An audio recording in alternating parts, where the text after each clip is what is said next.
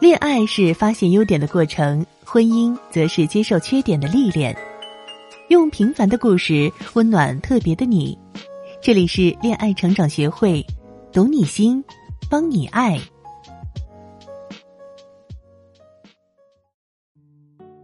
Hello，大家好，欢迎来到恋爱约会学。我是恋爱成长学会教研组的小助理。今天来和大家聊聊什么状态下适合同居这个话题。最近越来越多的听众和学员开始关心同居这个话题，我们的情感导师也经常收到私信问到关于同居的话题。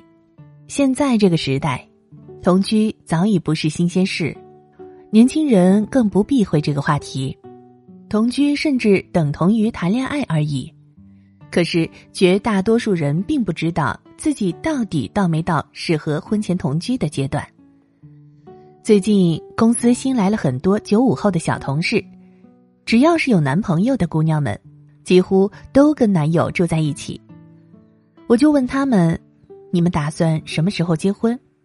他们看我的眼神像是看一只怪狗，反问我：“我才刚刚二十岁出头，为什么这么早结婚？我的人生才刚刚开始啊！”也对，九五后最大的也才二十四岁，结婚的确不着急。那么究其根本，更多的同居是为了节省北京高额的房租租金。一个九三年的女朋友跟男友同居两年了，最近才分手。分手的前一天晚上，当她像往常一样闹着要离家出走后，男友并没有追出来。三更半夜走在路灯下。她突然意识到自己早就无家可归了，坐在马路边上硬等了三个小时，男友一条微信都没有发过来，她彻底崩溃了。晚上随便找了个宾馆住下了，第二天马不停蹄的回家宣布分手，然后火速租了一个属于自己的小单间儿。她第一次感受到前所未有的安全感，不是来自爱情。是来自内心的那种很踏实的安全感。他跟我聊天的时候说，这两年他住遍了所有的朋友、同事家，也许因为自己的任性，也许因为男友的呆滞，但是这一次，他终于明白了一个道理：同居没那么简单。婚前同居这个概念提出来有些陌生，毕竟我们在北京只是叫合租。与闺蜜合租，与兄弟合租，与男友合租，很多人并没有表示震惊。但是，其实同居这件事本质上对你们的感情走向起不到任何作用，甚至会提前结束。更多的时候，要结合自己的年龄、阅历、经历，以及内心的沉淀，才能做出是否同居的判断。事实证明，身边的很多年轻姑娘只是一时冲动，甚至从来没想过是否要结婚。如何判断自己是不是到了婚前同居的阶段？一定不要感情用事。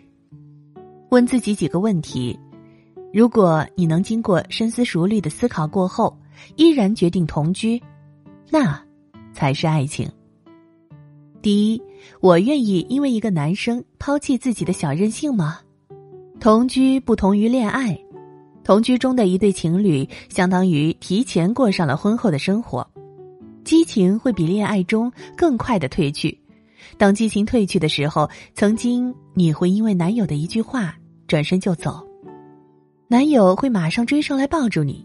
现在，可能你无理取闹的时候，你的男朋友会失去耐心。你能理解他吗？因为同居这种类似婚后的生活，不再需要任性，而是互相理解和扶持。不妨在准备同居之前，试试自己的脾气，能不能被自己控制得住。当他在无意间的小错误暴露在你面前的时候，你会不会心平气和的听他解释，然后换位思考？你会不会收起内心的小野兽，从而理解他？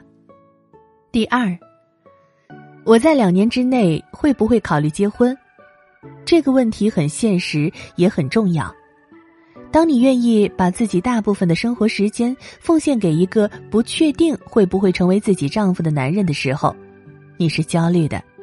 如果你不愿意考虑结婚，那种同居的后果就是失去激情，变得无聊。你们之间对生活的奔头突然没了。如果你认为结婚并不代表爱情结局的话，把这个问题换一种问法：我在两年之内。愿不愿意把同居的事情交代给自己的父母？这个问题的核心是考验自己对这份爱情的奉献度。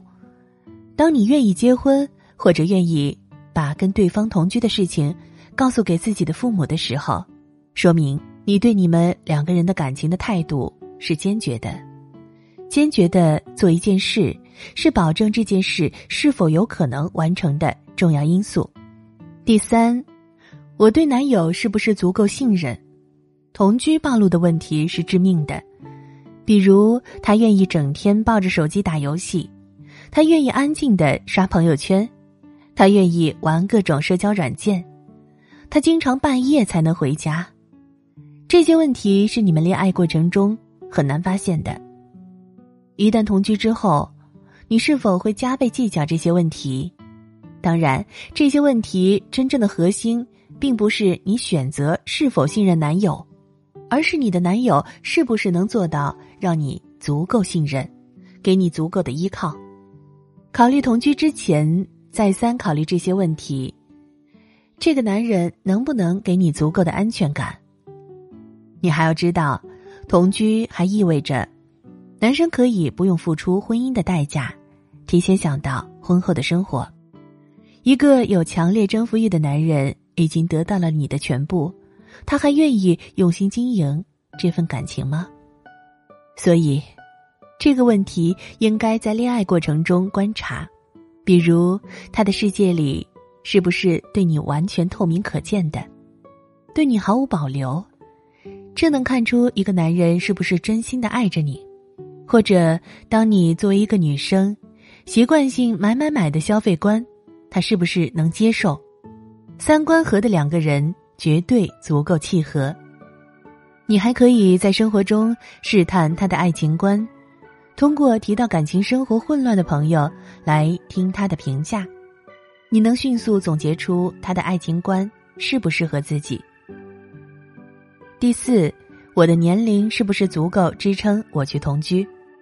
当你处在人生的起点，也就是大学刚刚毕业的时候。对于这个花花世界有着无数的幻想的时候，同居会迅速抑制掉你的激情，然后让你变得婆婆妈妈，心理年龄迅速变老，然后随之而来的可能是迷茫、失望，甚至恐慌。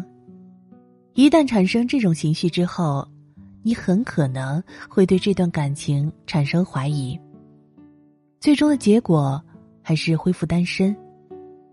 当你立足社会几年，看遍了社会上的尔虞我诈和纸醉金迷，再去选择同居生活，我觉得是可行的。因为眼界开阔了，不会因为内心的澎湃而变得低沉，反而你会发现低调生活的安逸感很幸福。二十岁出头的年纪同居，多数没什么美好的结果。虽然放在现在这个社会，和这段经历，也不构成隐患，但终究对不起自己的付出。其实同居这个话题并不沉重，也不可怕，关键就是要勇于面对自己的问题，切不可独断专行。如果你不清楚自己的状态是否可以同居，能否承担起同居的结果？以及在同居过程中有很多情感上的苦恼，欢迎联系我的小助理微信“恋爱成长零零二”，是恋爱成长的全拼加零零二哦。让我们的专业老师一对一分析你们的情感状态，让你们更好的面对同居生活，在日常的相处中互相磨合，让他一步步。成为你理想的结婚对象。